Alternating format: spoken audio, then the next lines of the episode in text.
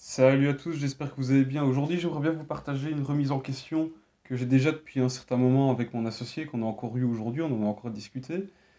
En fait, je vous ai déjà dit qu'au début, on s'était lancé dans le marketing digital en voulant faire un peu comme toutes les agences, en faisant du SEO, des sites e-commerce, euh, voilà, de la pub. On voulait faire un peu tout ce qui existait dans le marketing digital et se calquer sur les grosses agences qui, elles, font des services forcément presque 360 degrés, dans lesquels il y a beaucoup d'offres de services dedans, plutôt que se focaliser sur quelque chose. Parce qu'à ce moment-là, on se disait, bon, on a besoin de tout ça, on a besoin du SEO, on a besoin de l'email marketing, on a besoin de la pub en ligne, on a besoin des réseaux sociaux, on avait besoin de... Enfin, on croyait qu'on avait besoin d'assembler tout ça dans un système pour pouvoir apporter des résultats, puisque notre but, c'était quand même d'apporter des résultats à nos clients. Puis très vite, on s'est rendu compte que créer des sites e-commerce, créer des sites web même, créer, euh, faire du référencement naturel, faire euh, des réseaux sociaux et tout ça, ce sont des métiers à part entière et à deux, on n'aurait jamais réussi à tout gérer. Et on s'était rendu compte que voilà, euh, créer juste un site web statique comme euh, on voit, euh, comme la plupart des entreprises ont aujourd'hui, c'est-à-dire des sites qui sont des sites vitrines, ça ne vend pas. Aussi, le référencement naturel, même si certains disent que c'est gratuit, ça prend quand même du temps et, et, des ressources pour réussir à faire un référencement naturel qui va fonctionner, qui, sera, qui va permettre vraiment de générer du trafic de manière consistante. Donc on a rencontré différents obstacles et après, on s'est dit, mais ok, on va essayer quand même de se focaliser sur quelque chose de plus euh, efficace qui nous permette d'apporter des résultats plus rapidement. Donc ça dirait la publicité, et ensuite tout ce qui était tunnel de vente. Une fois qu'on a découvert les tunnels de vente, ou plutôt qu'on s'est vraiment intéressé, qu'on s'est formé à ça, on s'est focalisé là-dessus. Donc ça fait maintenant presque un an qu'on est focus à fond sur les tunnels de vente. Mais à force de faire ça, à force de se focaliser, d'être formé vraiment à fond dans un domaine en particulier, eh bien on, on avait tendance à vouloir tout le temps vendre ça. Puisqu'on était devenu bon dans les tuiles de vente, qu'on se focalise là-dessus, eh bien on a l'impression que les tuiles de vente, ça fonctionne pour tout. Ce qui est vrai, ça peut fonctionner pour tout, mais on avait l'impression que peu importe le problème qu'un prospect avait, c'était le tuile de vente qui était la solution. Alors que pas nécessairement. Et c'est là que, en discutant avec un autre ami, on s'est rendu compte que, en fait, c'est comme si on avait un marteau et que partout on voyait des clous. Le marteau, c'était les tuiles de vente, et les clous, c'était les problèmes des prospects qu'on rencontrait. À chaque fois, on pensait, ah, il a tel problème, ok, on va taper dessus avec notre marteau et ça va fonctionner. Ça va fonctionner avec les tuiles de vente, tuiles de vente, tuiles de vente, tout le temps. Tout le temps, on avait ça en tête, alors que c'est peut-être pas la solution au problème actuel du client ou du prospect. Et on a été confronté justement à ce problème quelques fois où on, on voulait lancer un tuile de vente, alors que c'était un client qui était au tout début de son projet qui n'avait encore jamais fait de campagne en ligne, qui avait aucun contenu, donc il n'y avait aucun contenu visuel pour les pubs. On avait, euh, on venait de créer le message de vente, vraiment, on n'avait encore rien testé, et on voulait directement créer un tunnel de vente. Et comme j'ai déjà expliqué, pour créer un tunnel de vente, généralement, il faut avoir un business qui a déjà fait ses preuves, un produit qui se vend déjà, ou un service qui se vend déjà. Et alors venir avec le tunnel de vente pour pouvoir propulser, accélérer les ventes de ce produit ou ce service qui fonctionne déjà, qui se vend déjà. Et là, le problème, c'était que ce produit, c'était à peine vendu en physique, auquel euh, l'entrepreneur avait été vendre dans des galeries commerciales, etc. Il y avait une preuve que le produit se vendait, mais euh, la cible, on ne la connaissait pas plus que ça. Et comme je dis, on n'avait pas de contenu réel en termes de visuel, même en, termes de texte, de storytelling, etc. De, du client n'était pas du tout établi. Et dans le contrat qu'on avait signé avec ce client, c'était pas à nous de nous occuper de ça parce que c'était un travail encore à part entière. Et donc, on a voulu créer le tunnel de vente et forcément ça n'a pas fonctionné vu qu'on est parti avec quelque chose qui était encore assez balbutiement, comme on pourrait dire, plutôt que prendre un business qui fonctionnait déjà très bien et essayer de l'accélérer avec le tunnel de vente, ce qui a plus de logique. Et au début, je pense que voilà, on était encore trop naïf et on, à force de suivre des formations sur euh, les tunnels de vente euh, qu'on voit un peu partout, qui disent que c'est la solution ultime à tous les problèmes, c'est ça qui va apporter des résultats de fou dès le début. Nous, on pensait, oui, effectivement, dès le début, on va commencer avec des tuiles de vente. Encore une fois, c'était la solution à tout, à tous les problèmes. C'est les tuiles de vente qui sont la solution à tous les problèmes. Alors que finalement, dans ce cas-là, dans le cas de ce client, peut-être qu'on aurait dû faire autre chose, puisque les campagnes n'ont pas fonctionné, le tuile de vente n'a pas fonctionné. Au final, on a mis terme au contrat. On a dit au client, ben, ça sera rien qu'on continue comme ça. Il vaut mieux qu'on arrête de travailler ensemble le temps que vous ayez tous les contenus nécessaires pour qu'on puisse faire sa campagne. Et maintenant que j'y pense, en enregistrant cet épisode, on aurait pu lui proposer un autre service où on l'aurait, on l'aurait aidé en fait à tester son produit sur Internet d'une autre manière qu'avec des tunnels de vente, en faisant toujours des pubs peut-être, mais en faisant, en travaillant d'une autre façon. Et vu que nous, on était coincés avec cette mentalité, ok, il faut, on vend des tunnels de vente, c'est uniquement les tunnels de vente qu'il faut faire, c'est ça qui fonctionne, eh on, s'est dit, ah bah, on n'a pas de quoi faire notre tunnel de vente correctement, on n'a pas les contenus pour pouvoir euh, le faire fonctionner, correctement du moins.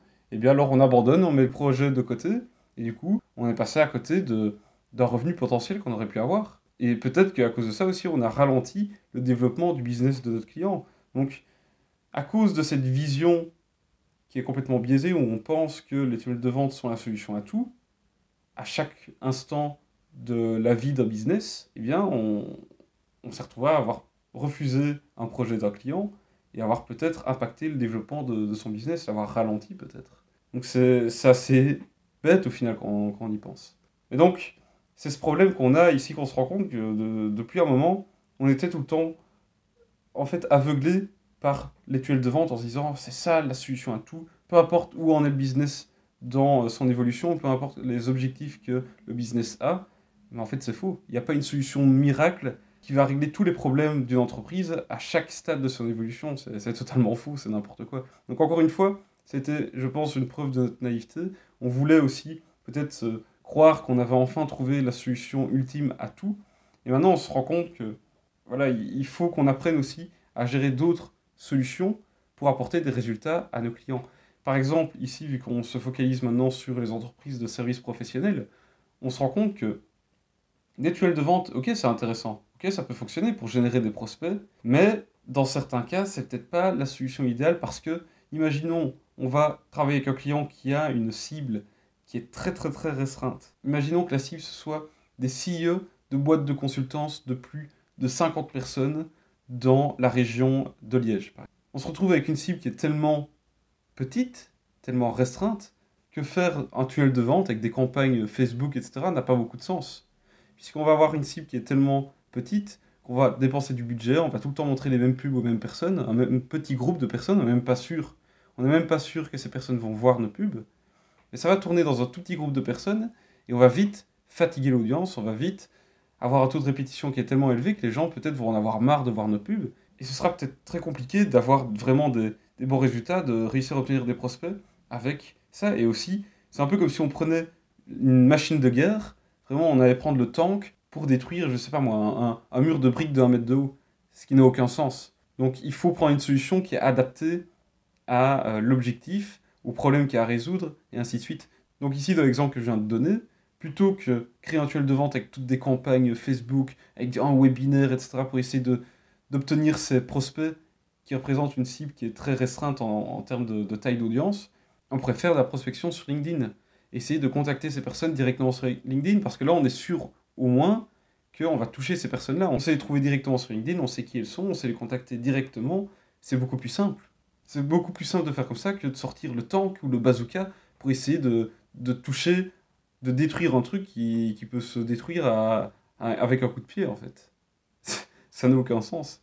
Et ça, c'est une réflexion qu'on a eue encore aujourd'hui, on s'est rendu compte, mais en fait, ouais, peut-être que les tunnels de vente, dans le cas de notre cible, de notre cible actuelle, ne seront pas toujours la solution au problème de notre client, ne conviendra pas nécessairement à son business. Donc on doit accepter qu'on doit avoir différents, différentes cordes à notre arc et pouvoir sortir différentes solutions qui sont adaptées aux besoins du client ou du prospect qu'on aura en face de nous.